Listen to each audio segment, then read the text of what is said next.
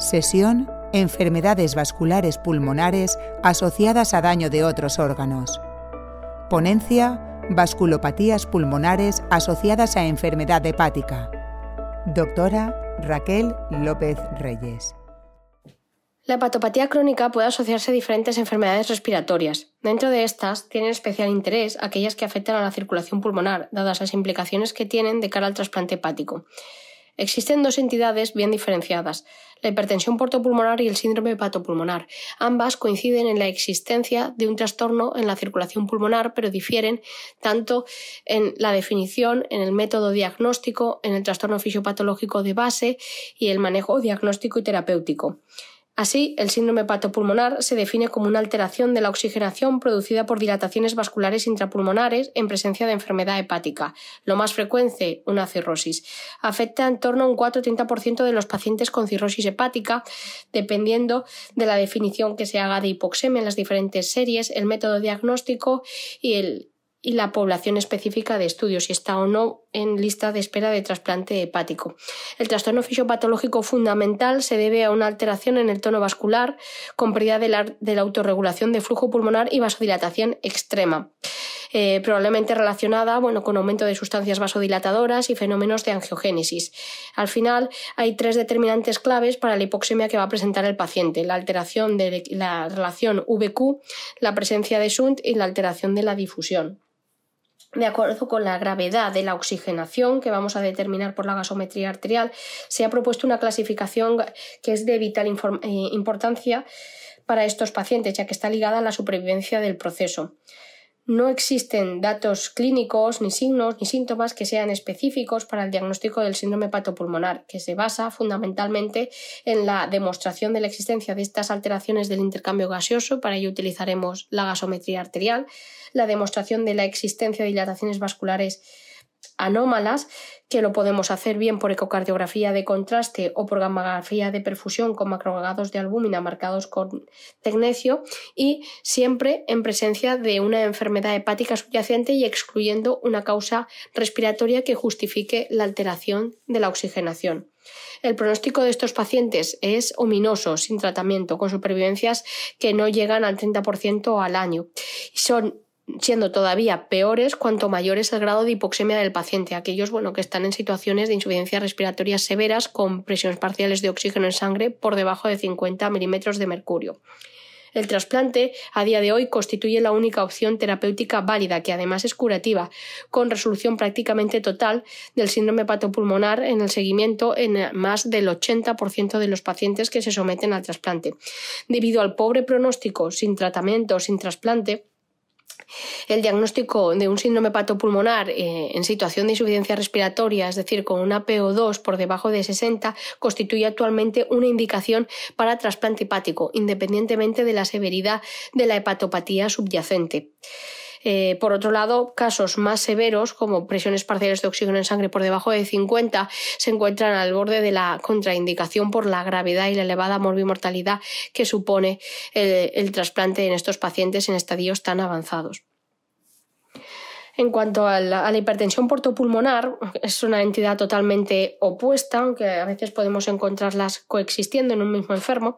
La hipertensión portopulmonar se define como la asociación de hipertensión portal e hipertensión pulmonar en presencia de cirrosis hepática.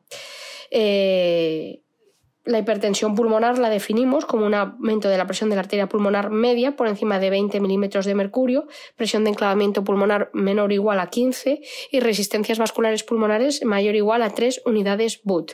La prevalencia eh, de este trastorno dentro de los pacientes con hepatopatía oscila entre un 1 2% y en los candidatos a trasplante hepático en un 3,5%. Dentro del grupo de las hipertensiones arteriales pulmonares, la hipertensión portopulmonar constituye un 10% y es una de las formas más graves de hipertensión dentro del grupo 1, estando la supervivencia marcada fundamentalmente por la severidad de la enfermedad hepática subyacente y la severidad hemodinámica de los pacientes con hipertensión, eh, hemodinámica de la hipertensión portopulmonar.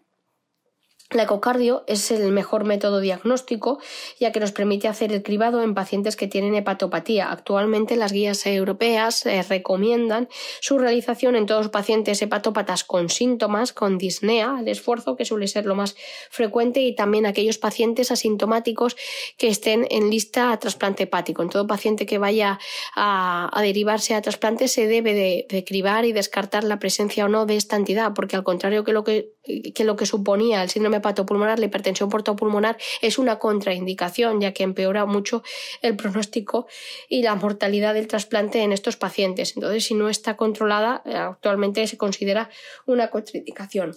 El tratamiento de, la hipertensión portopulmonar se basa en la utilización de, fármacos de soporte para tratar los síntomas congestivos, la insuficiencia respiratoria, fármacos vasodilatadores y terapia específica.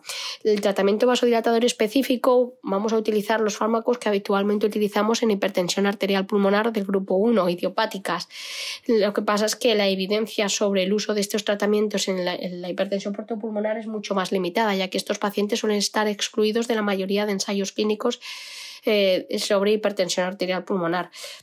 Recientemente sí que se ha publicado un ensayo clínico, el Pórtico, en el que se evalúa la eficacia y la seguridad de macitentan en esta población específica, en pacientes con hipertensión portopulmonar, con resultados significativamente positivos en términos de reducción de resistencias vasculares pulmonares y mejoría del patrón hemodinámico. El objetivo del tratamiento al final en estos enfermos es mejorar la supervivencia, los síntomas, la tolerancia al esfuerzo y sobre todo mejorar su situación hemodinámica de manera que podamos permitir que el paciente pueda llegar al trasplante hepático si tiene indicación por su hepatopatía de base y situarlo siempre en una situación de bajo riesgo. Como comentaba previamente, a diferencia del síndrome hepatopulmonar, actualmente eh, la hipertensión portopulmonar constituye una contraindicación al trasplante hepático si no la hemos controlado. Es fundamental iniciar tratamiento específico que nos permita llevar al paciente a una situación de bajo riesgo y que sería permisivo y bajo riesgo para el paciente ir a trasplante hepático, pues tener una presión de la arteria pulmonar media por debajo de 35 milímetros de mercurio o por encima, siempre y cuando las resistencias vasculares pulmonares estén por debajo de 3-4 unidades BUT. En esta situación sí que podríamos eh, considerar al paciente candidato a trasplante hepático si tiene indicación por su hepatopatía de base. La evolución después del trasplante hepático en estos pacientes es muy heterogénea. Habitualmente, bueno, suele haber una mejoría progresiva. En algunos pacientes es posible incluso hacer una desescalada del tratamiento vasodilatador específicos, otros van a seguir necesitándolo de forma mantenida. Y en alguna ocasión podemos encontrarnos incluso alguna, algún empeoramiento, eh, algún empeoramiento eh, normalmente en el posoperatorio inmediato y menos, menos frecuentemente y de forma más rara en, el, en la evolución tardía. Congreso Nacional SEPAR Sevilla 2021.